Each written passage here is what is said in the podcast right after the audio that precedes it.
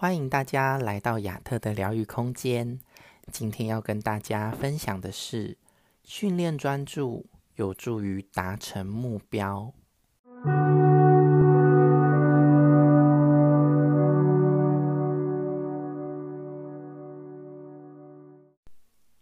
注意力有分为两种，一种是当你焦虑时，例如像考试前或是要上台前。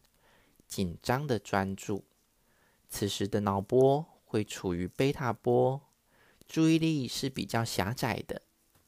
另一种专注是放松且专注，这时的脑波会属于阿法波。通常透过静坐时，脑波会渐渐的放慢，此时的注意力会呈现既专注又扩展的状态。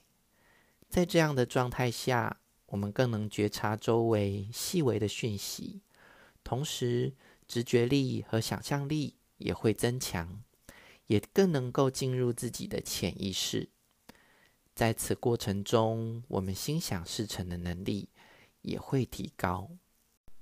不过，现代人因为长期过劳，许多人往往一放松就睡着了，因此，如果想提升工作效能，或者是提高吸引力法则的效果，常常练习腹式呼吸和冥想静坐是蛮好的方法。